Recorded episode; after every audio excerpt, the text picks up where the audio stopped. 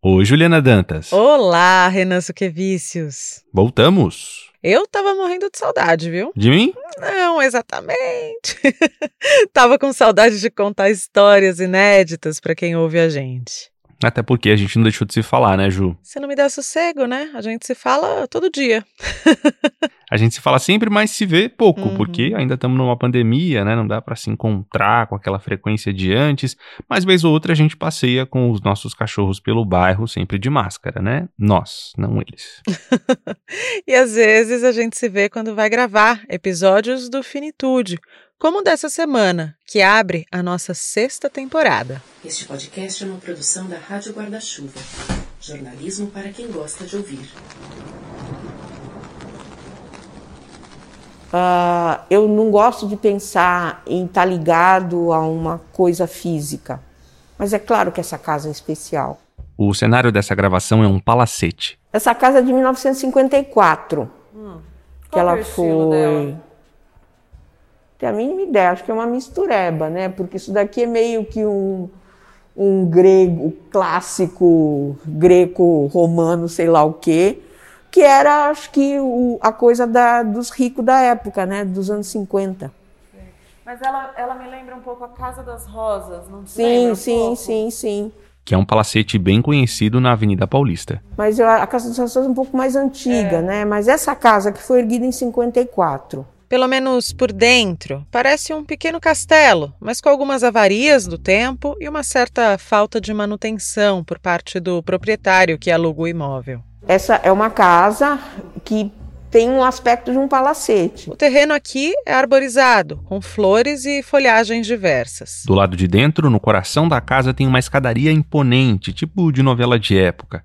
Ainda no térreo, olhando de frente, os primeiros degraus levam em direção a um vidro meio opaco enorme na parede. Alguns passos para cima depois, o visitante pode escolher se segue para o segundo andar pela escadaria à direita ou à esquerda. Mas a gente vai subir para lá só daqui a pouquinho. Era uma casa de uma família muito rica, então essa sala e a escadaria é toda de mármore de Carrara. Né? Então, assim, aqui a sala é mármore preto e branco, a escadaria toda em mármore claro Os corrimãos são de metal e as colunas são bem sólidas. e ah, tem uma lareira na sala. Né? Lá em cima nós temos ah, quatro quartos e tem uma sala de jantar grande, uma sala de estar enorme, uma copa grande, uma cozinha grande, um quintal. Nesse quintal a gente tem duas edículas. Quando a gente chegou, teve até recepção. Gata, na verdade. A Nina. A gente sempre tem gato, né, nas nossas gravações. Neste palacete não vivem reis nem rainhas, nem famílias ricas e tradicionais paulistas. A nossa anfitriã, a humana, é, digamos, um pouco bruxa. Muito bruxa. Muito bruxa. Tudo na minha vida tem um quê de. Nada é assim muito objetivo. Uma bruxa compassiva, atenta. Mas nada aqui é sobrenatural ou místico, não. A Dalva Matsumoto é médica e comanda o serviço da casa. Ela diz que busca imprimir o clima mais aconchegante e confortável possível para os hóspedes. Todos são pacientes em cuidados paliativos. A casa funciona com o ritmo de uma casa.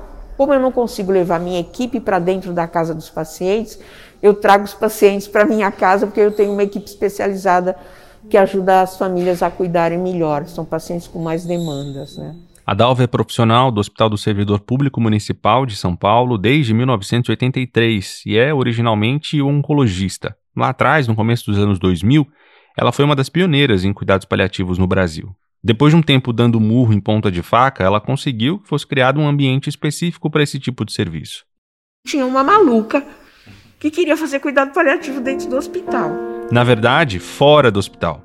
Essa hospedaria não tem uma estrutura hospitalar, são insumos simples, remédios, itens para curativo. A média de idade das pessoas que chegam aqui é de 45 anos, meio a meio entre homens e mulheres, mas um pouquinho mais de mulheres. E a maioria tem câncer avançado. As demais têm algum tipo de demência, insuficiência de órgãos ou sequelas neurológicas. Apenas adultos são atendidos aqui na hospedaria. E ela se lembra com riqueza de detalhes de várias pessoas que já foram atendidas por ela. Tinha uma paciente, que era uma paciente minha, que eu trouxe para cá, consegui conversar com a mãe, com ela. Era uma moça de 51 anos, tinha um retardo mental. Ela tinha um câncer de mama avançado. Eu cuidei dela nos primeiros, logo no diagnóstico. Eu tinha cuidado da mãe também. A mãe teve um outro câncer. Então eu já tinha um vínculo com a mãe. Então quando essa filha tem um câncer, ela traz para eu cuidar no servidor. E aí quando eu fui para a diretoria, essa moça ficou aos cuidados de uma outra colega minha. E aí ela fez metástase, entrou na terminalidade. E aí eu fui propor para a mãe trazê-la para cá. E como eu sempre tive muito conversa com essa moça, a mãe falava assim: ela é que decide, doutora, a senhora conversa com ela. Aí eu fui conversar com ela. Aí você imagina uma pessoa já com insuficiência hepática, que ela tinha metástase hepática, ela estava internada há mais de um mês no servidor. Fui conversar com ela, e aí eu me lembro que eu falei: ah, Silvia, a gente tem uma casa que agora eu consigo levar alguns pacientes como você. Você gostaria de ir? Aí ela olhou para mim, ela já tinha um vínculo comigo. Ela olhou para mim e falou: Tem flor? E tinha, a gente tinha plantado um monte de vaso de flor aqui. Eu falei: Tem, tem bastante flor. Tem passarinho? Também tem. Tem uma pitangueira aqui na varandão, né? Eu queria coloquei ela no quarto da frente, sim, falei: Tem muito passarinho. Ela falou: Então eu vou. Ela sobreviveu mais de um mês aqui com a gente ainda, mesmo com insuficiência hepática.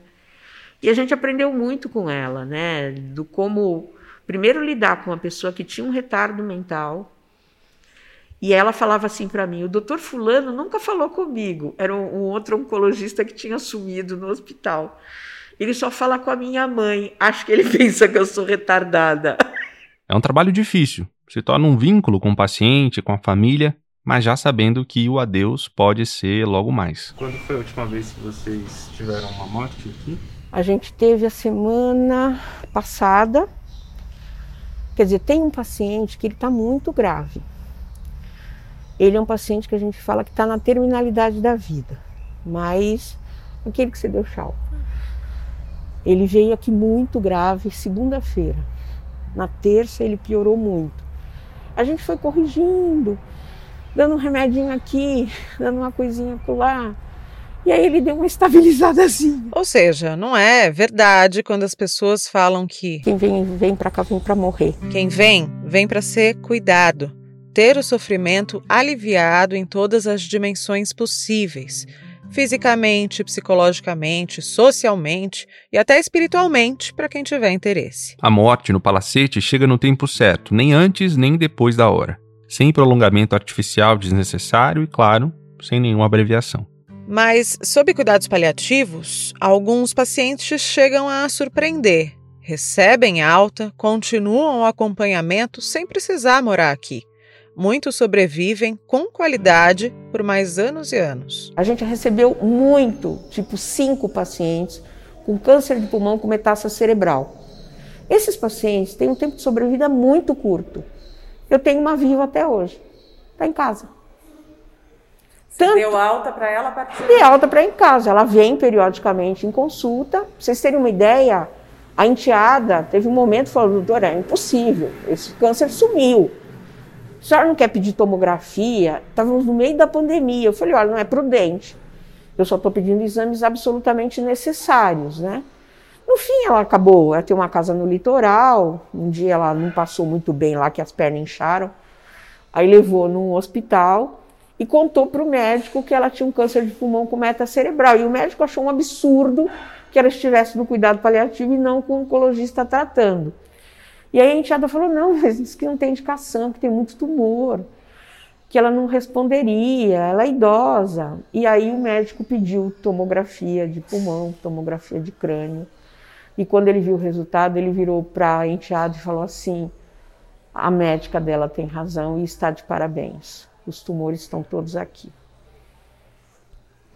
Aí você fala: como é que uma pessoa sobrevive quase dois anos Porque cada indivíduo é um indivíduo, reage de forma diferente a cânceres e uma iguais. quimioterapia já teria matado ela. Já teria matado ela, principalmente por causa das metástases cerebrais. Tem um outro caso de sobrevida, na verdade de vida mesmo, que me tocou bastante. Em 2009, foi a primeira vez em que eu me envolvi jornalisticamente com cuidados paliativos. Eu ainda era estagiária, faz tempo, e produzi uma série de cinco episódios sobre cuidados paliativos para o Jornal da Gazeta, da TV Gazeta, que era onde eu trabalhava na época. A repórter Sabrina Pires contou várias histórias, entre elas uma que teve esta hospedaria como um divisor de águas na vida da paciente. O paliativo ele só se fortalece. Quando o assunto é cuidado paliativo, um dos principais erros é achar que esse tipo de tratamento é só para doentes terminais. Isso é uma grande mentira e a dona Rosário é prova disso. Ela é exemplo também de que, mesmo quando a situação é bastante grave, a vida ainda pode surpreender. Não é verdade? É, pensei que ia morrer, estou aqui. Tô melhor até do que quando eu não era doente, tá bom? Dona Rosário ficou um ano internada na hospedaria. E no dia da gravação dessa reportagem, a equipe conheceu a Dona Maria do Rosário já em casa, morando sozinha, com autonomia. Essa é uma paciente idosa, tinha 67 anos, eu acho, morava sozinha e deu entrada no pronto-socorro com um quadro de infecção generalizada, que quem trouxe foi uma vizinha. E era uma paciente que tinha uma demência, que depois a gente acreditou a AIDS, tinha infecção secundária. Ela tinha perdido o contato com parentes e só reconhecia essa vizinha. Então, essa vizinha que administrava a vida dela. E aí pediram transferência para cá e eu trouxe ela para cá. E eu me lembro quando ela chegou, outro dia me resgataram uma foto dela. Pele e osso, aquele cabelinho todo ralinho e com aquela cara assim meio de não sei onde eu estou, né? E aí a gente começou todo o tratamento com os antirretrovirais. A dona Maria do Rosário tinha ainda uma tuberculose. Ela viria a ficar na hospedaria por mais um ano. E essa vizinha cuidadora fazia tudo o que ela precisava, trazia roupa, comprava as coisas que ela precisava. Ela foi melhorando, aí leva no oculista, troca óculos, até que a gente deu alta e ela começou a fazer acompanhamento ambulatorial. Aí ela ficou bem, ganhou peso e começou a recuperar a consciência. Também foi ao salão, teve os cabelos cortados e pintados. Lembrou que tinha um irmão no Rio Grande do Sul e uma irmã em Minas Gerais. Foi visitar esses irmãos. A gravação dessa reportagem foi há mais de 10 anos. Menina, tem tanta coisa pra gente fazer.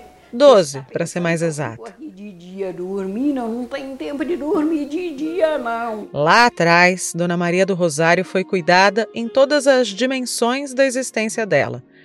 Poderia parecer uma paciente em estado terminal, mas o fato de ter recebido cuidados paliativos fez com que ela vivesse mais e melhor. E hoje ela, ela continua viva, está bem. Hoje ela está com carga viral zerada, faz acompanhamento na MI e de vez em quando, esse ano, no meio, quando deu uma arrefecida na pandemia, ela veio visitar a Dona Cléo, que ela fez um, um vínculo forte com a cozinheira, então veio aqui visitá-la.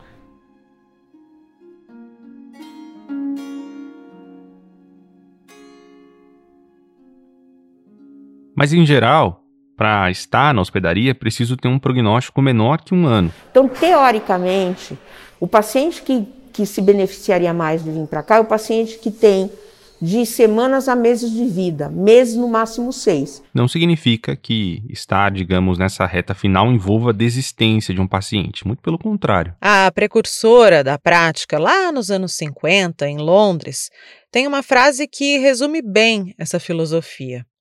Enfermeira, médica e assistente social, Cicely Saunders dizia o seguinte: aspas. Você é importante por quem você é.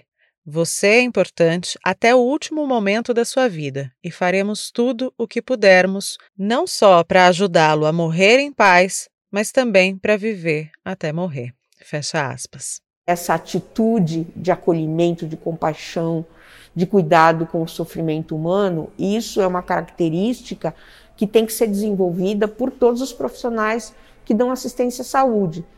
E eu falo uma coisa para os meus alunos, né? Que você falar em compaixão, você fala em resiliência, que resiliência é uma das coisas mais difíceis de você aplicar, porque você não nasce com ela.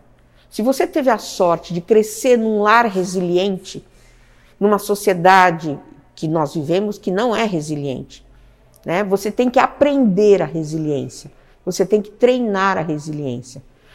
Então, uh, uh, é, é fundamental você entender que essa é uma habilidade que pode ser adquirida, pode ser treinada, até que chegue um momento que ela fique totalmente introjetada na tua maneira de ser. Você se torna um ser resiliente. Enquanto profissional da saúde, muitas vezes você tem que pensar na resiliência como um instrumento. Hoje eu tenho que acolher esse paciente com compaixão tenho que tentar me colocar no lugar do outro, no sentido de olhar a vida como o outro enxerga. Isso é uma das coisas mais difíceis. Às vezes é impossível. Como é que eu vou olhar a vida com o olhar do outro? Na melhor das hipóteses, eu consigo desenvolver o meu olhar, que tem a ver com a minha história, com a minha família, com a minha etnia, com um monte de coisa. Então, esse é um processo, né? E é uma habilidade que a gente deve desenvolver. Uhum. E é um desafio você desenvolver resiliência. Mas para você poder conseguir enxergar através do olhar do outro, primeiro você tem que ter muito claro qual é o seu olhar, qual é a sua história, quais são os teus limites, quais são as tuas potências e as tuas fragilidades. Nós profissionais da saúde, principalmente nós médicos, não somos treinados para trabalhar as nossas fragilidades. A gente é estimulado a só trabalhar com as nossas potencialidades. Por isso que a maioria fica muito frustrado diante de um paciente que sofre, de uma família demandante. Né? Mas eu costumo dizer para os meus alunos: isso se aprende, isso se treina. A gente não nasce sabendo. Né? E eu falo que os dois grandes pilares do cuidado paliativo é comunicação e bioética.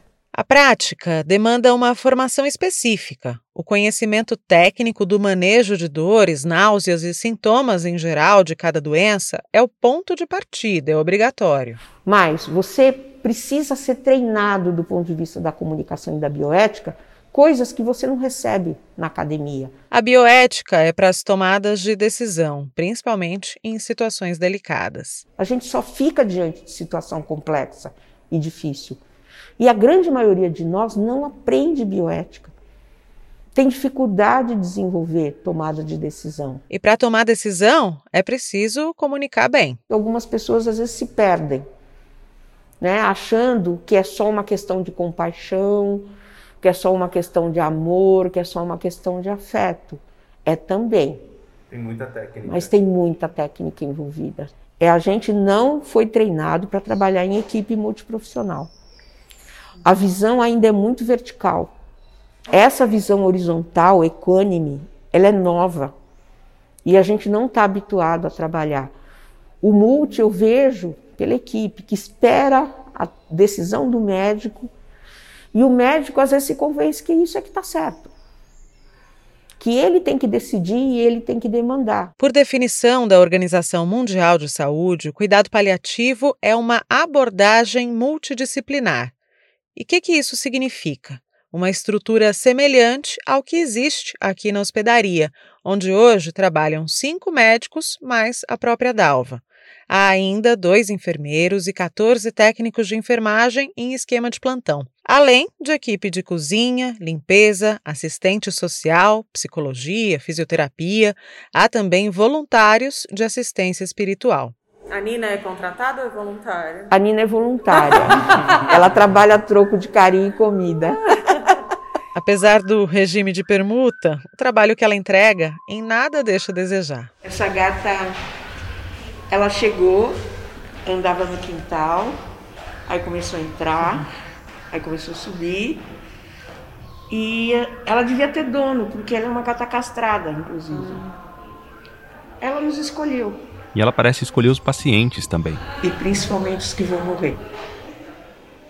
Ela começa a chegar e claro que ela tem as preferências como qualquer animal, né, por questão de afeto, afinidade. As pessoas que gostam de bicho, ela se chega. Mas é muito interessante que às vezes ela demora para escolher alguém. E aí ela escolhe um indivíduo.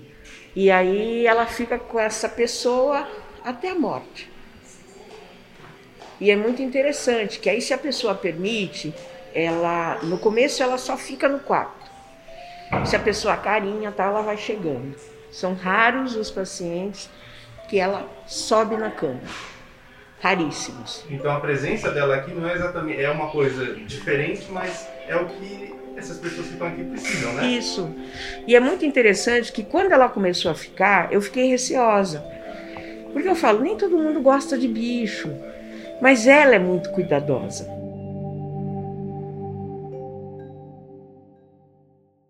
Aqui no Brasil, o termo cuidados paliativos às vezes chega a parecer um palavrão, como se abrissem mão da pessoa, como se ela fosse deixada para morrer. Já ouviu aquela frase? Não há mais nada a se fazer por você?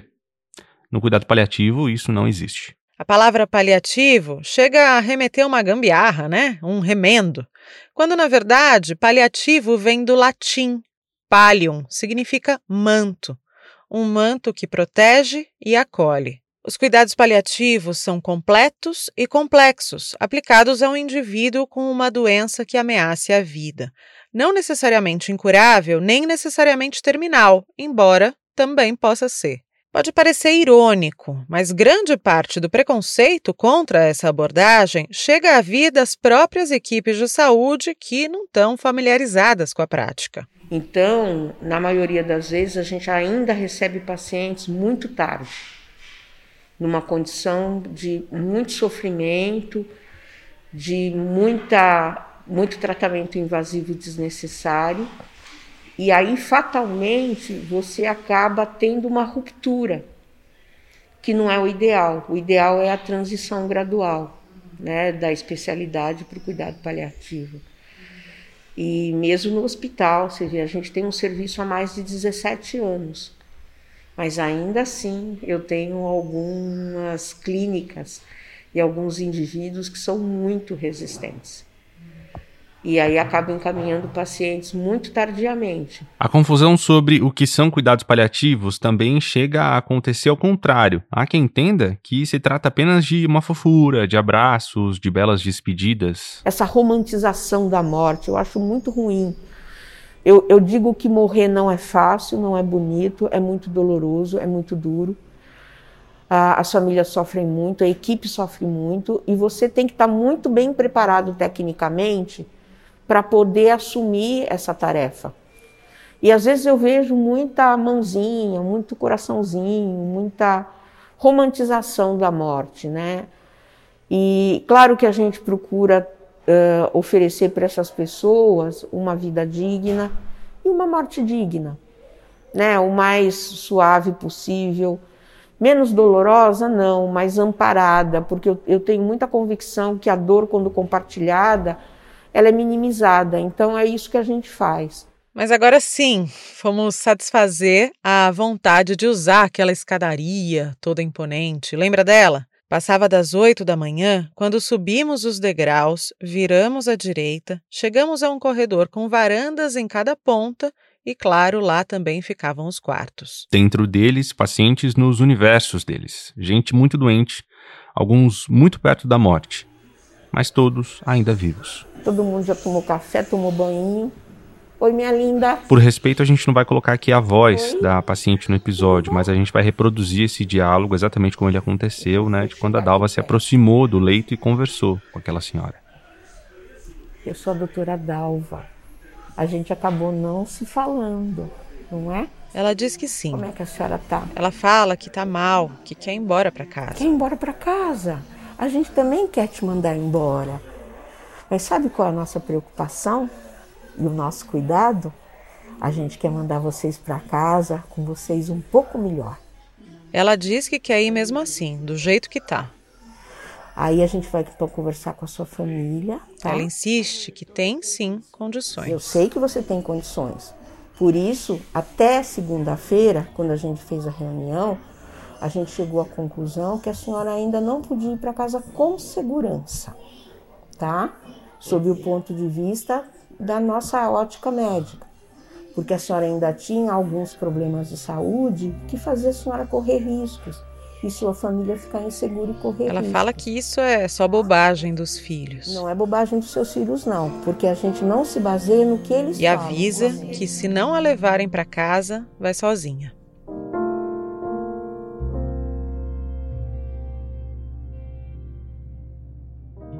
Essa era uma paciente oncológica, com algum grau de demência. A gente tem mais de quase 800 pacientes que a gente acompanhou aqui direto, né? Eu acompanhei, ver, acompanhar momentos de morte, vários, vários, vários, vários, vários. Eu acompanho, seguro na mão, então é muito interessante isso.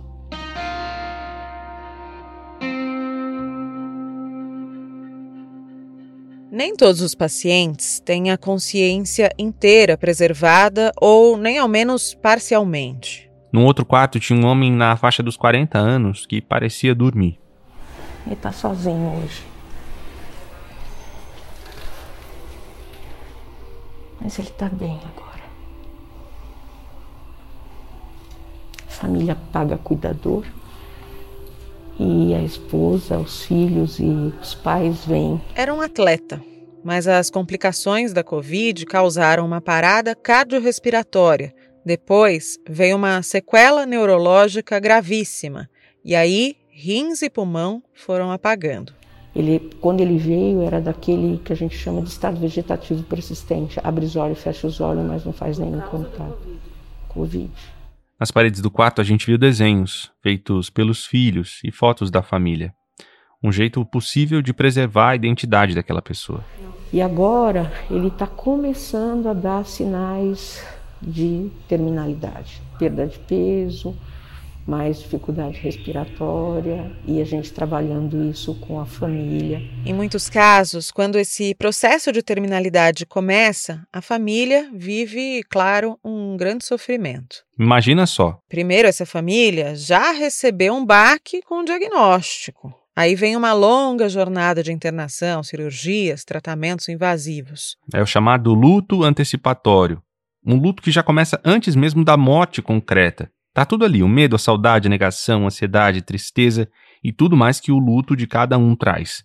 Sobretudo um cansaço tremendo. Não é incomum que as equipes ouçam Torço para morrer. ou ainda, Por favor, não invista mais nele.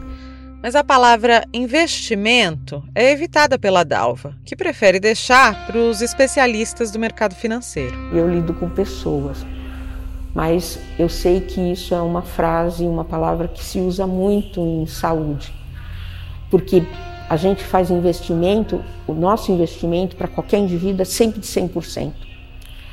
Falei, mas não tenha nenhuma ilusão de que a gente vai esticar desnecessariamente a vida dele ou fazer procedimentos extraordinários. Eu falei, tudo que a gente faz é para manter qualidade. O trabalho de uma equipe de cuidado paliativo é cuidar da integridade física, moral do paciente e da sua família.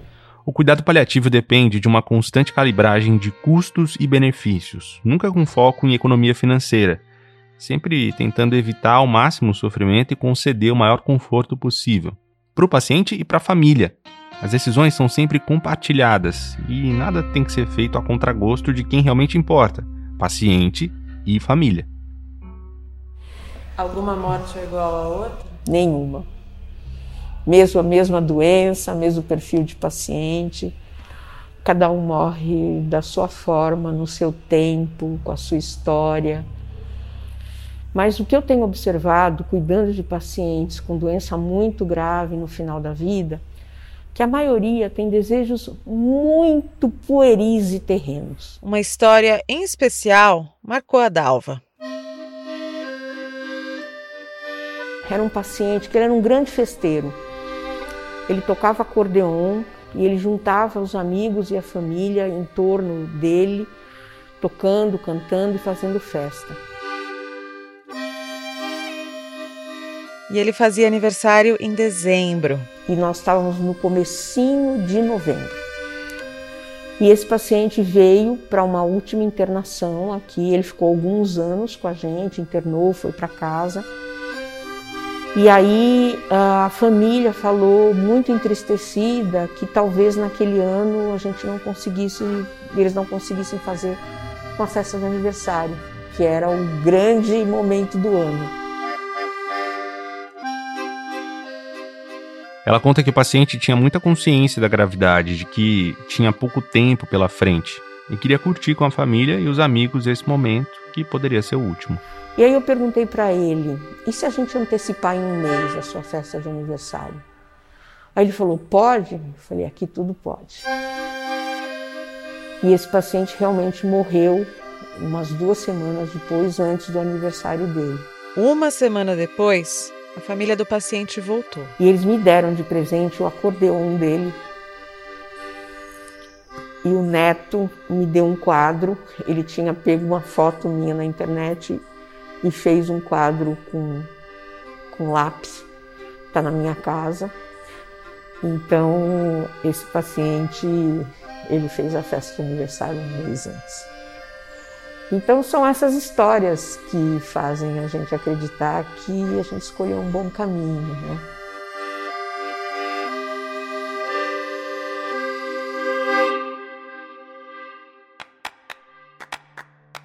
Esse foi o nosso primeiro episódio da sexta temporada do Finitude. E só tem temporada nova porque tem você aí ouvindo e pedindo mais.